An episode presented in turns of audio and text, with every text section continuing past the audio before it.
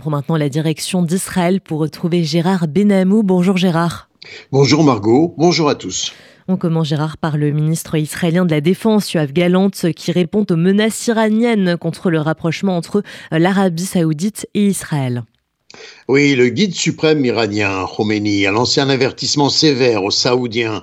Les pays qui normalisent leurs relations avec Israël en sortiront perdants. C'est le ministre israélien de la Défense, Yoav Galant, qui a répondu Le régime terroriste meurtrier d'Iran a déjà déchiré les pays qu'il contrôle et aujourd'hui il tente de saboter les efforts de paix avec des menaces vides de sens, ajoutant dans un même communiqué L'Iran va continuer de répandre la terreur et des destructions et Israël de garantir la sécurité de de ses ressortissants et la paix au Moyen-Orient. Le Premier ministre a également réagi. Et renvoie comme une provocation le rapprochement annoncé entre Israël et l'Arabie saoudite.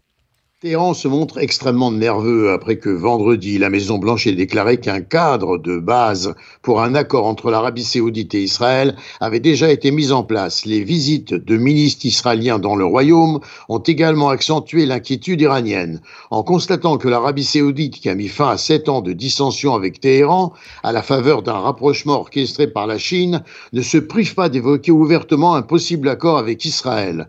La semaine dernière, les menaces iraniennes contre Riyad ont été réactualisés à travers le retour des tensions liées à la guerre au Yémen. Concrètement, une attaque attribuée aux rebelles Houthis, soutenus par l'Iran, a tué quatre soldats en patrouille à la frontière méridionale de l'Arabie saoudite. Les soldats étaient originaires de Bahreïn, un proche allié de l'Arabie saoudite, et Bahreïn a accusé les Houthis, lesquels se sont abstenus de reconnaître l'attaque. Et le représentant du guide suprême iranien au Liban, Issa Tabatabe, a fait euh, des aveux de terrorisme.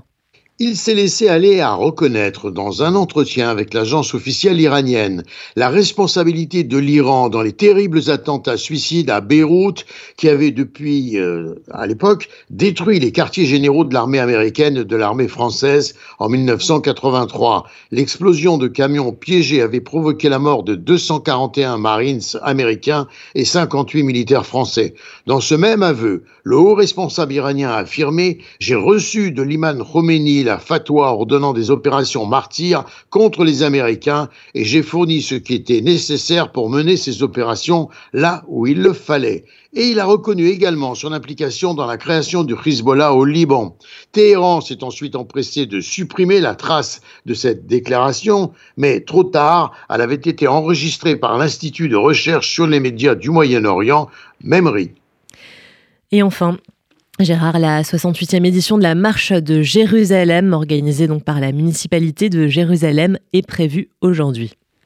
Elle a été précédée, Margot, comme vous l'avez dit il y a un instant, hier par un incident survenu au passage d'un petit groupe de chrétiens porteurs de croix qui croisaient dans une vieille ruelle de la vieille ville un petit groupe d'ultra-orthodoxes, lesquels ont craché au sol à leur passage. L'incident, il faut bien le dire, a scandalisé la société israélienne. Il a été dénoncé avec la plus grande sévérité à tous les échelons de cette société et de l'État. Le président de l'État, Yitzhak Herzog, avait invité il y a quelques jours tous les chrétiens du monde à venir en Israël pour célébrer la fête dite des tabernacle au moment du Sukkot juif. Yitzhak Herzog a insisté sur la volonté d'Israël de toujours préserver la liberté des cultes de toutes les religions, de toutes les nations, ajoutant Israël considère les chrétiens comme des frères.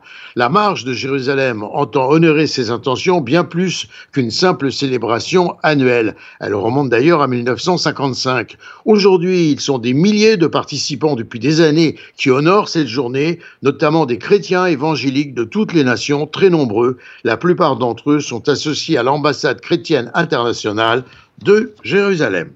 Gérard Benamou en direct de Tel Aviv pour RCJ.